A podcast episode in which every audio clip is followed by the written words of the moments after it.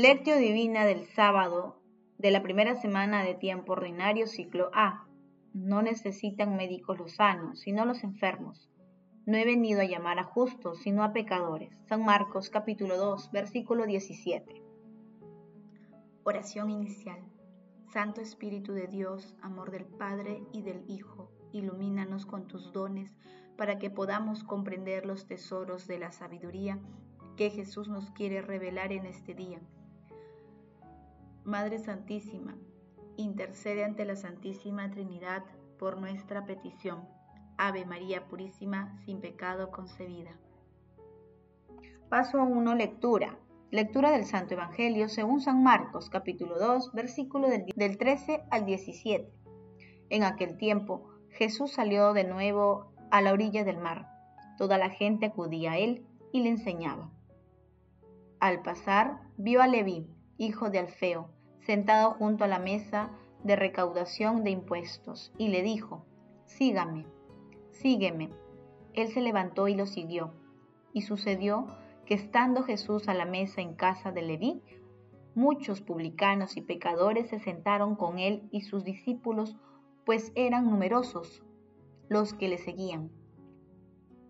Al ver que comía con publicanos y pecadores, dijeron a sus discípulos, ¿por qué come con publicanos y pecadores? Jesús lo oyó y le dijo, no necesitan médicos los sanos, sino los enfermos. No he venido a llamar a justos, sino a pecadores. Palabra del Señor, gloria a ti, Señor Jesús. Porque la palabra de Dios es viva y eficaz, más cortante que espada de dos filos, penetra hasta la separación del alma y del espíritu articulaciones y médula, y discierne sentimientos y pensamientos del corazón. No hay criatura oculta a su vista, todo está desnudo y descubierto a sus ojos. A ella rendiremos cuentas. Hebreos capítulo 4, versículo del 12 al 13. El pasaje evangélico de hoy, denominado Jesús llama a Leví y comparte la mesa con pecadores, se ubica también en San Lucas capítulo 5, versículo 27 al 32 y en Marcos capítulo 9, versículo del 9 al 13. Se encuentra luego del texto de la sanación del paralítico que meditamos ayer, en el que los escribas censuraban a Jesús por perdonar a los pecadores. Hoy lo censuran porque come con pecadores. La palabra, la predicación de Jesús tocó el corazón de Leví, llamado Mateo, y movilizó toda su vocación escondida para el seguimiento radical. Leví dio un gran salto, pasó de ser recaudador de impuestos al servicio de Roma a ser un apóstol de Jesús el quinto.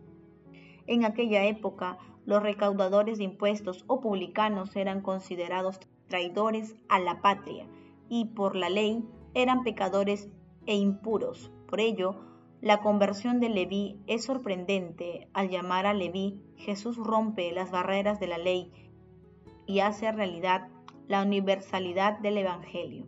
Leví rompe con su pasado y se compromete a una vida nueva al lado de nuestro Señor Jesucristo. Asimismo, luego de su gran decisión, Leví abre su casa a todos para que el Maestro pueda entrar y traer la frescura de la vida. La única condición para participar en ese banquete es que el ser humano con humildad se reconozca pecador, desee convertirse y abandone el pecado. Paso 2. Meditación. Queridos hermanos, ¿cuál es el mensaje que Jesús nos transmite a través de su palabra? Porque donde abandonó el pecado, sobreabundó la gracia.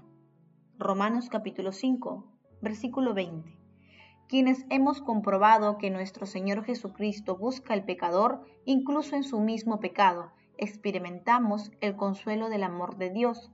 Por ello, el texto es una invitación a vivir la experiencia de la misericordia divina para comprender su valor evangélico. Nuestro Señor Jesucristo nos brinda una lección de acogida, distinguiendo claramente que acogida no es sinónimo de complicidad, ya que él distingue claramente la verdad del error y el bien del mal. Leví es un ejemplo, sigue a Jesús inmediatamente, lo deja todo, lo cual es una expresión de su vocación radical. Jesús lo libera de la esclavitud del dinero, lo rehabilita y lo transporta a la libertad del seguimiento. El llamado de nuestro Señor Jesucristo es universal y radical, no excluye a nadie.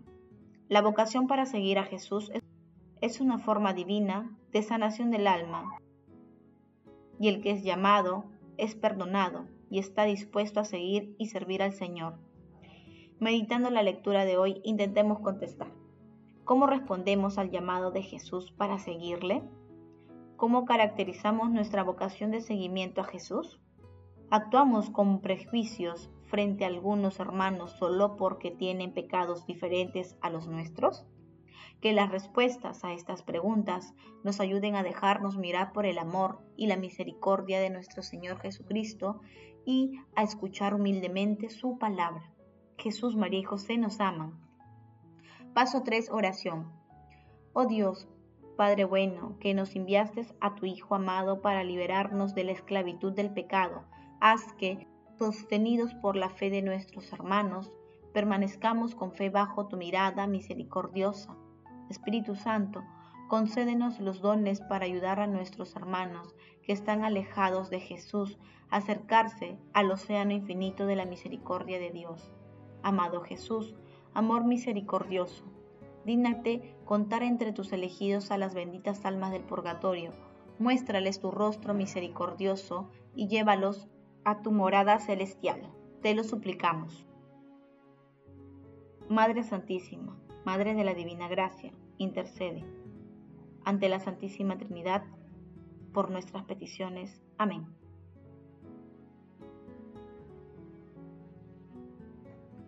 Paso 4. Contemplación y acción.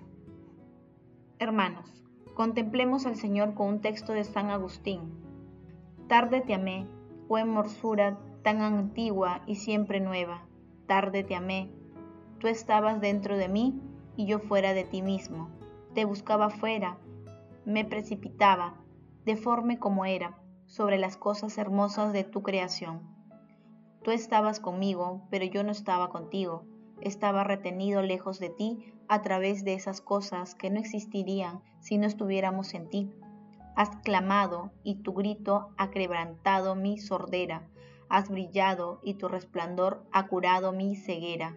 Has exaltado tu perfume y lo he aspirado, y ahora te anhelo a ti, te he gustado y ahora tengo hambre y sed de ti. Me has tocado y ardo en deseo de la paz que tú das.